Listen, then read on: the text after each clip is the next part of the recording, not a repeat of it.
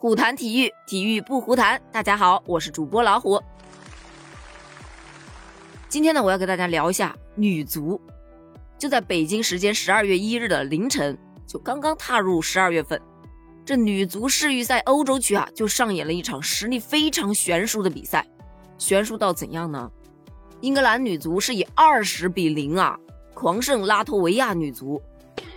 这群英格兰妹子可以说是太飒了。在这场比赛中，他们一共有十名球员进球，其中有一位还上演了大四喜。最恐怖的是，这还不是他们第一次以大比分战胜拉脱维亚。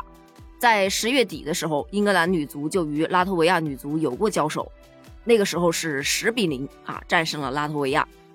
其实这个结果呢，还是可以接受的。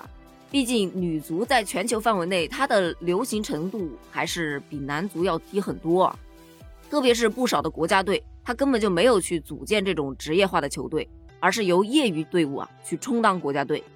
而这些业余队伍在世界级赛事上去迎战其他国家的职业球队，那自然就非常容易被踢到惨不忍睹的比分了。就说回到这场比赛吧。比赛开始仅仅进行了十分钟，就已经彻底的失去了悬念。十分钟，英格兰连续打进了三个球，早早的就锁定了比赛胜局。整场比赛下来，你甚至都分不清哪一个球发生在哪一个时间段，因为他破门的密度啊太高了。我想，大概英格兰的球迷嗓子都要喊哑了吧，特别是在下半场的十三分钟内。英格兰女足是火力全开，直接打入了六个球啊！十三分钟六个球，平均两分钟就要踢进一个球。你想想，球迷坐在观众席上，不停的在呐喊，他嗓子能不疼吗？目前呢，英格兰女足是在世预赛的六轮当中获得了六战全胜，以强大的实力，毫无疑问站上了 D 组的榜首。这六轮战罢呀！他们目前的总进球数已经达到了恐怖的五十三个，而且一个球都没丢，也就是零失球。另外呢，这个二十比零的比分啊，也是创造了两个记录，其一是英格兰队史上赢球最多的记录，第二个就是本世纪女足国家队比赛的世界纪录。在这里要抠一下字眼啊，是本世纪，为什么呢？因为在上一个世纪，这个记录也不是最强的。在上世纪，也就是一九九五年，我国的女足铿锵玫瑰啊，曾经有一次是二十一比零刷爆了菲律宾女足，那个成绩真的值得我们永远骄傲。我记得在去年的时候，亚足联曾经发了一个长文推送中国女足，他们就称啊，在一九九零年代，也就是九十年代嘛，中国女足是历史最强的球队。之后呢，没有哪支女足队伍能够达到他们当时的那个高度。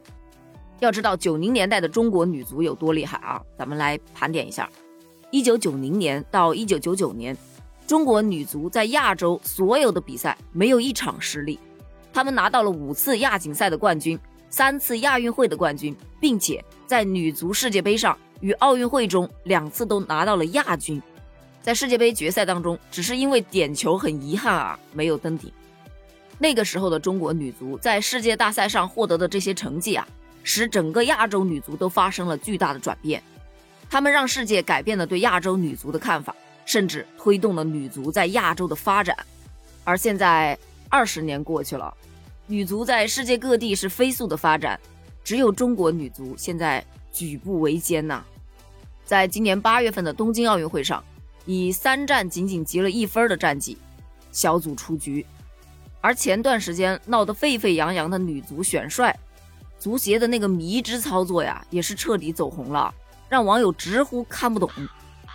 你说人家辛辛苦苦参与投标的，最终所有的努力都打了水漂，而压根儿都不想投标的人却意外的中了标。